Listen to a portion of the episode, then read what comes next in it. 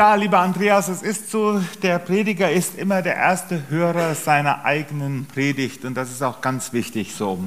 Ich lese uns aus 1. Mose 50, ich denke es ist ab Vers 15. Dort heißt es, die Brüder Josefs aber fürchteten sich, als ihr Vater gestorben war und sprachen, Josef könnte uns Kram sein und uns alle Bosheit vergelten, die wir an ihm getan haben. Darum ließen sie ihm sagen, dein Vater befahl vor seinem Tode und sprach, so sollt ihr zu Josef sagen, vergib doch deinen Brüdern die Missetat und ihre Sünde, dass sie so übel an dir getan haben. Nun vergib doch diese Missetat uns, den Dienern des Gottes deines Vaters. Aber Josef weinte, als man ihm solches sagte. Und seine Brüder gingen selbst hin und fielen vor ihm nieder und sprachen, siehe, wir sind deine Knechte. Josef aber sprach zu ihnen, fürchte euch nicht. Stehe ich denn an Gottes Statt? Ihr gedachtet es böse mit mir zu machen, aber Gott gedachte es gut zu machen, um zu tun, was jetzt am Tage ist, nämlich am Leben zu erhalten ein großes Volk. So fürchtet euch nur nicht, ich will euch und eure Kinder versorgen und er tröstete sie und redete freundlich mit ihnen. In diesen Tagen werden wir ständig mit der Bosheit der Menschen konfrontiert. Das Potenzial des Bösen müssen wir tagtäglich im Radio, im Fernsehen, im Internet mitverfolgen. Unschuldige Menschen werden angegriffen. Und man könnte regelrecht verzweifeln. Der Psalmbeter sagt, das menschliche Herz ist böse von Jugend auf, böse von Jugend auf. Und manchmal erlebt man das ja nur aus der Distanz und mittlerweile kann sich keiner von uns all diesen Nachrichten, all diesen Bildern entziehen. Und ich denke, es geht euch genauso wie mit mir. Es ist kaum eine Stunde am Tag, wo ich nicht bete, Herr, mach diesem Schrecken ein Ende. Stopp diesen Krieg, schenk Frieden. Also ich kriege das manchmal gar nicht mehr so richtig aus dem Kopf raus. Und dann fragt man sich, gibt es denn irgendwo Hoffnung? Gibt es Licht am Ende des Tunnels? Gibt es denn irgendetwas, wo wir als Christen hoffen dürfen oder wird das Böse am Ende den Sieg davontragen? Nun, ich habe jetzt gerade einmal über das Böse im großen Ganzen gesprochen. Das, was auf der Weltbühne im Moment stattfindet und dem man sich versucht, mit politischen Mitteln, mit allen Möglichkeiten, die einem zur Verfügung stellen, die versuchen, die Politiker, die Wirtschaft, sich dem in irgendeiner Weise entgegenzustellen. Dietrich Bonhoeffer hat einmal gesagt, man darf nicht nur die, die unter die Räder kommen, verarzten, sondern man muss versuchen, auch dem Rad in die Speichen zu greifen. Und irgendwie wird das im Moment versucht und die Ergebnisse und das, was als Erfolg dabei rauskommt, ja, das ist im Moment noch nicht sehr vielversprechend. Das sollte uns aber nicht die Augen davor verschließen, dass es nicht nur im Großen das Böse des Menschen gibt, sondern das Böse gibt es unter uns. Das Böse gibt es in unseren menschlichen Beziehungen in unseren ganz normalen familiären Verhältnissen. Es ist immer leider noch so, dass der gefährlichste Ort, da wo dir am meisten Gewalt zustoßen kann, in der Familie ist. Na klar, das mag uns erschüttern, aber wisst ihr, dass die meisten Gewalttaten ja sogar die meisten Todesopfer im engsten Familienkreis stattfinden? Das ist uns vielleicht gar nicht bewusst. Man schaut auf die große Weltbühne und dann sieht man, vergleicht nicht mehr das, was in unseren Häusern, in unseren Familien, in unserem Umfeld alles geschieht, was sich Menschen gegenseitig zufügen können. Das muss nicht immer Mord und Totschlag sein. Nein, das kann auch Verachtung sein.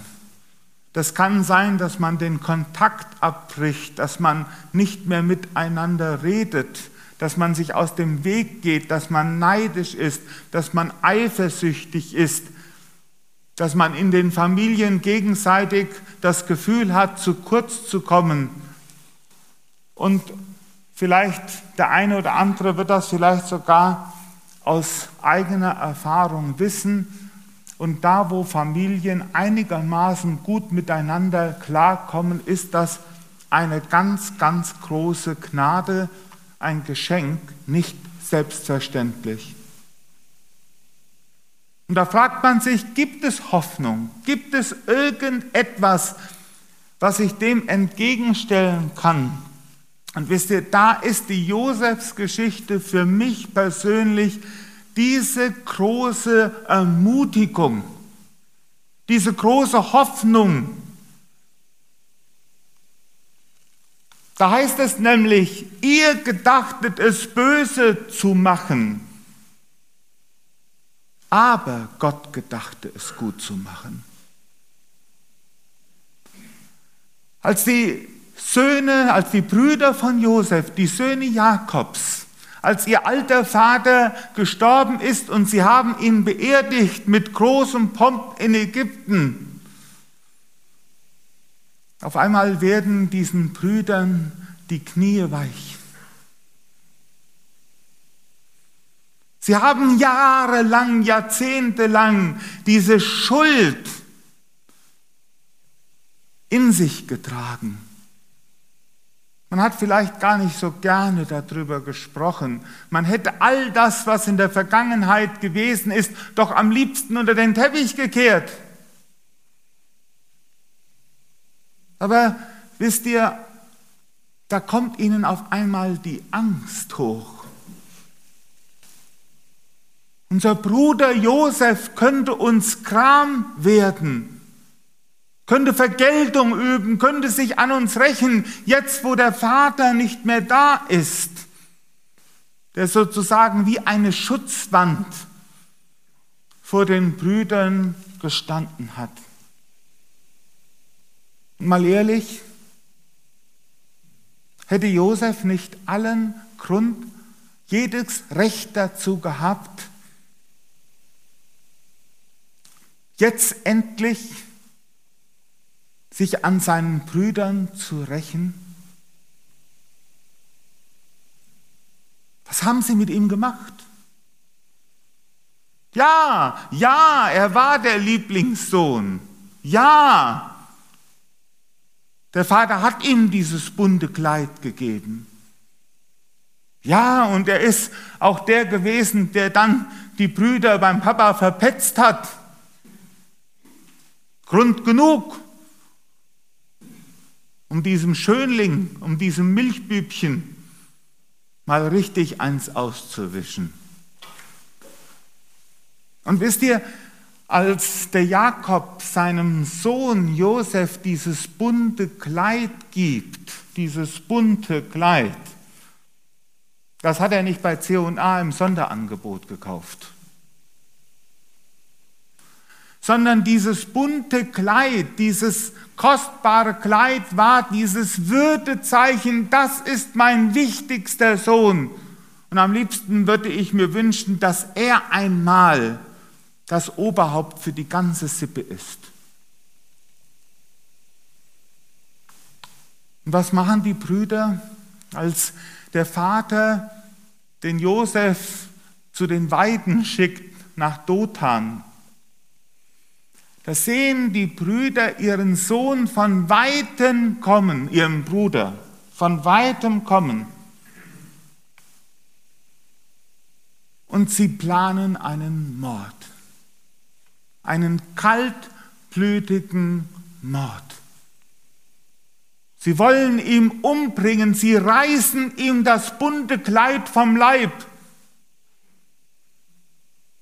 Und Ruben, der hat noch so ein bisschen, ja, der hat noch so ein bisschen Skrupel. So ganz so hart können wir es doch nicht machen. Unschuldiges Blut an den Fingern, damit isst sich nicht gut. Und dann stecken sie ihn in die Zisterne hinein und verkaufen den eigenen Bruder als Sklaven nach Ägypten. Können wir uns überhaupt dieses traumatische Erlebnis vorstellen, was das für den Josef in dieser Zisterne bedeutet hat? Was für, für Ängste muss Josef ausgestanden haben? Vor vielen Jahren gab es dieses Josef-Musical. Da sitzt in diesem Musical, wird dann gedichtet und gesungen, ne, dass Josef in der Zisterne sitzt und schon Vergeltungsgedanken hat. Eines Tages seid ihr dran, eines Tages Mann für Mann. Das glaube ich nicht, dass er das in der Zisterne schon so weit gedacht hat. Nein, er war voller Angst. Als junger Kerl nach Sklave nach Ägypten verkauft zu werden. Und dann kommt er in dieses Haus des Potiphar. Und der Segen Gottes ist mit ihm. Er gewinnt das Vertrauen seines Herrn. Und anscheinend scheint es etwas besser zu werden. Und dann ist da eine gelangweilte Ehefrau, die gerne diesen jungen, schönen Mann gerne bei sich im Bett hätte. Und weil Josef sich nicht auf diesen Ehebruch einlässt, weil er sich nicht auf den Ehebruch einlässt, weil er gegenüber seinem Herrn loyal ist, wird er verraten, falsch angeschuldigt und ins Gefängnis gesteckt. Ihr gedachtet es böse zu machen. Scheinbar ist das Böse in dem Leben von Josef wie so ein roter Faden, der sich durch das ganze Leben bis dahin zieht. Ihr gedachtet es böse zu machen. Und wisst ihr, das Böse ist immer zerstörerisch. Es zerstört Mitgefühl, es zerstört Vertrauen, es zerstört Beziehung und es zerstört Leben. Das Leben wird durch das Böse zerstört.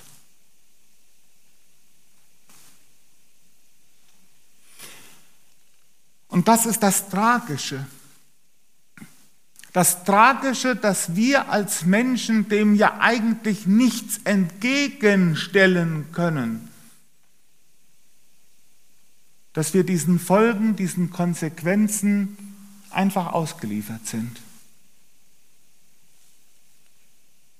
Und was hätte denn normalerweise in dem Herzen von Josef entstehen müssen?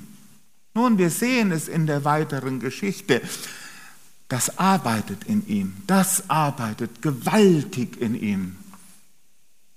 Als er dann die Träume deuten kann, an den Hof des Pharao gerufen wird, die Träume des Pharao deutet, zum wichtigsten Mann in ganz Ägypten wird 1. Mose 37 bis 1. Mose 50 Weltliteratur.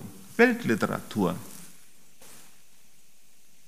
Das muss man sich mal alles vor Augen führen. Ich kann es hier nicht in allen Details heute Morgen euch so weitergeben. Lest es. Eine Geschichte von einer Familie. Und als Josef dann dort aufgestiegen ist, die Hungersnot ausbricht und die Nomaden, Halbnomaden aus Kanaan nach Ägypten kommen, alles zusammengeglaubt haben, um endlich ein bisschen Korn kaufen zu können, um ihre Familien, um ihre Sippen zu retten. Auch damals gab es Hungersnöte, kein Weizen mehr. Und auf einmal stehen sie vor Josef. Sie erkennen ihn nicht, er erkennt sie sofort. Und dann die ganzen Spielchen mit Geld auf den Säcken, mit Bechern.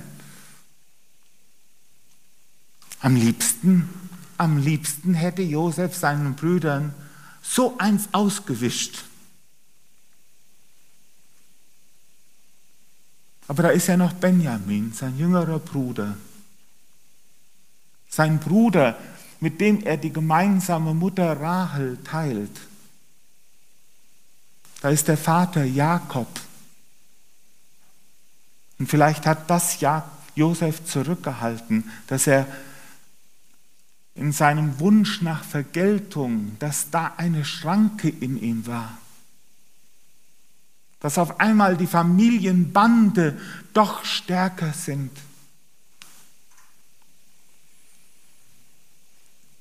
Und dann, wie wir es eben gelesen haben, nun ist Jakob gestorben und die Brüder stehen vor ihm. Und dann sagt Josef diesen ganz wichtigen Satz.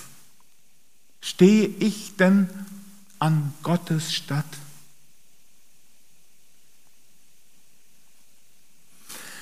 Es ist gut, dass es einen Gott gibt. Es ist gut, dass es einen Gott gibt, der über unseren Verhältnissen steht. Es ist ein gut, dass es einen Gott gibt, der noch über uns ist. Weil wir sonst alle hoffnungslos verloren wären. Wir wären uns selbst in dieser Spirale von Rache, von Vergeltung, von Gewalt, die wir uns gegenseitig zufügen würden, der wären wir schutzlos ausgeliefert. Wenn es da nicht diesen Gott gäbe. Und so sagt Josef, stehe ich denn an Gottes Statt? Weil es einen Gott gibt, gibt es auch eine Grundlage, sich als Mensch bei allem Wunsch nach Vergeltung oder Rache sich zurückzunehmen. Weil dieser Gott aus dem tiefsten Dunkel helles Licht verwandeln kann. Aber Gott gedachte es gut zu machen. Dieses Aber, ihr Lieben, ist das Evangelium in diesem Text. Dieses Aber. Aber Gott gedachte es gut zu machen. Aus dem, was Menschen nicht können, aus dem Bösen, was sich Menschen gegenseitig zufügen, etwas Gutes machen zu können. Ich habe das Predigtthema mir deshalb genannt, Gott lässt sich durch das Böse nicht hindern. Und Josef und die Geschichte des Josefs, ich könnte da noch einiges zu sagen, ich will mich kurz fassen, ihr habt den Punkt verstanden. Wisst ihr, das, was Josef passiert ist, das ist ja eigentlich erst der Anfang. In der Auslegung spricht man von einem sogenannten Typus. Josef ist ein Typus, ein Vorbild oder ein sozusagen ein Vorzeichen für das, was eigentlich geschieht durch das Handeln Gottes selbst. Wir sind in der Passionszeit. Und diese Passionszeit, die ist ein Stück weit überlagert von den ganzen Kriegsnachrichten, die wir im Moment jeden Tag hören. Aber ihr Lieben, was passiert denn im Leiden und Sterben von unserem Herrn Jesus Christus? Was passiert denn dort? Haben wir uns jemals darüber Gedanken gemacht, was Jesus dort erleidet? Er leidet die abgrundtiefe Bosheit der Menschen am eigenen Leib. Die abgrundtiefe Bosheit. Da gibt es politisch wichtige Leute, die so an ihrer Macht festhalten, dass sie ihn unter falscher Beschuldigung stellen, damit sie ein Todesurteil gegen ihn erwirken können. Als er Lazarus in Bethanien vom Tode aufweckt, erst Johannes 11, heißt es, da berieten sie oder haben sich beratschlagt, wie sie ihn töten können. Und als Jesus nach Jerusalem kommt, als er in Gethsemane gefangen genommen wird, als man ihn unter falsche Anklage stellt, als man ihn den Römern ausliefert, als er von einem feigen politischen Machthaber einem Justizskandal, einem Fehlurteil, einem bewussten Fehlurteil, einem korrupten Urteilsspruch ausgeliefert ist, als man die Dornenkrone ihm in den Kopf rammt, als man ihn geißelt und schlägt, als man ihn durch die Straßen von Jerusalem jagt, wie ein Stück Vieh, wo man ihm dann an ein Kreuz nagelt, damit er erstickt. Und unter dem Kreuz stehen die Leute und verhöhnen ihn. Wisst ihr, an Jesus selbst, an Jesus selbst tobt sich das Böse aus in einer unbeschreiblichen Art und Weise. Am Kreuzesgeschehen bekommt der Mensch, bekommen wir Menschen gezeigt, wozu wir in der Lage sind. Was wir einander zufügen können. Wenn alle Barrieren weichen, wenn alle Schranken fallen.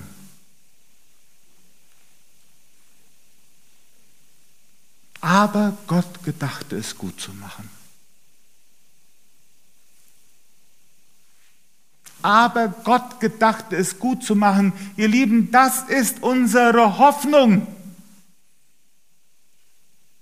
Das, was uns der Andreas eben gelesen hat, der seinen eigenen Sohn nicht verschont hat, sondern hat ihn für uns alle dahin gegeben.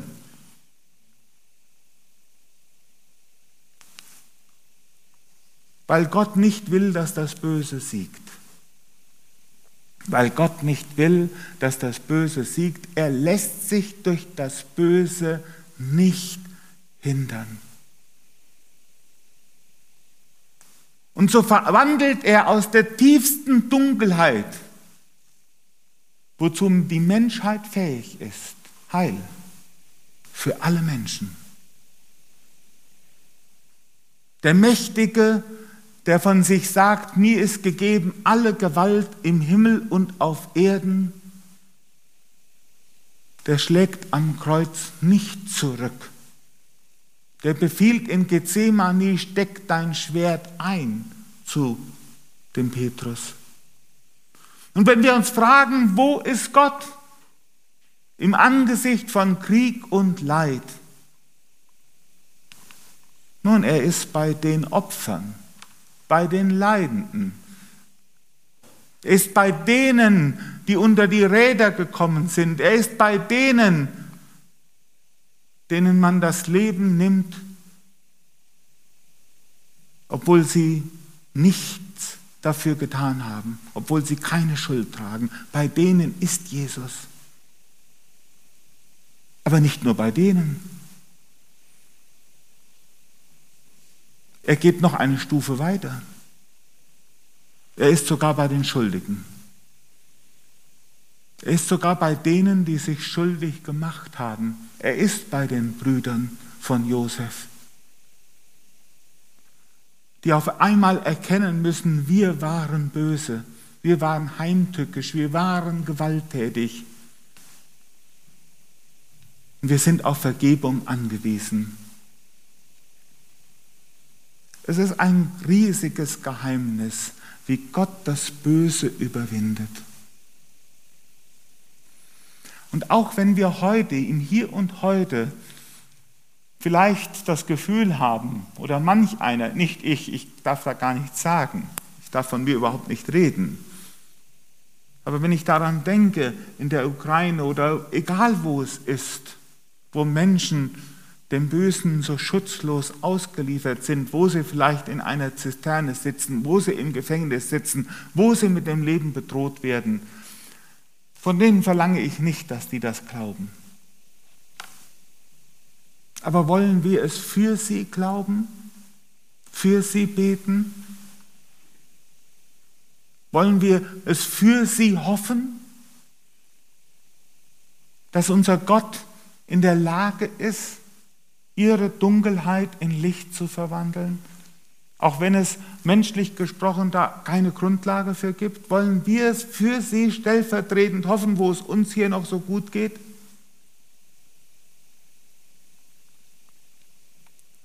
Wollen wir mit den Leidenden sein, so wo Jesus auch ist, solidarisch mit denen? Und das zeigt er am Kreuz. Wir dürfen darauf vertrauen. Einzig und allein durch das Evangelium. Gott lässt sich durch das Böse nicht hindern. Ihr gedachtet es böse zu machen, aber Gott gedachte es gut zu machen, um zu tun, was jetzt am Tage ist, zu erhalten ein großes Volk. Denn so sehr hat Gott die Welt geliebt, dass er seinen einzigen Sohn gab, auf dass alle, die an ihn nicht, die an ihn glauben, nicht verloren werden, sondern das ewige Leben haben. Amen. Ich möchte noch mit uns beten und wir stehen dazu auf.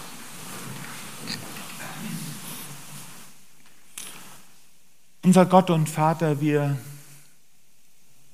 wir stehen vor dir mit Herzen, die manchmal so betroffen sind von dem, was in dieser Welt, aber auch in unserem menschlichen Miteinander geschieht und was da möglich ist. Wir sind manchmal fassungslos und es ist gut so, dass wir so empfinden. Es ist gut so, dass wir nicht gleichgültig über diese Ereignisse hinwegschauen. Aber Herr, wir brauchen dich. Wir kommen ohne dich in dieser Welt nicht klar. Wir brauchen dein Eingreifen, wir brauchen deine Macht, wir brauchen dein Evangelium.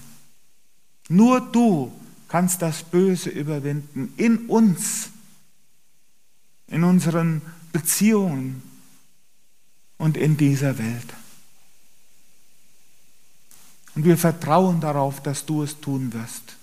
Auch für die Menschen, die im Moment das noch gar nicht begreifen, noch gar nicht sehen können.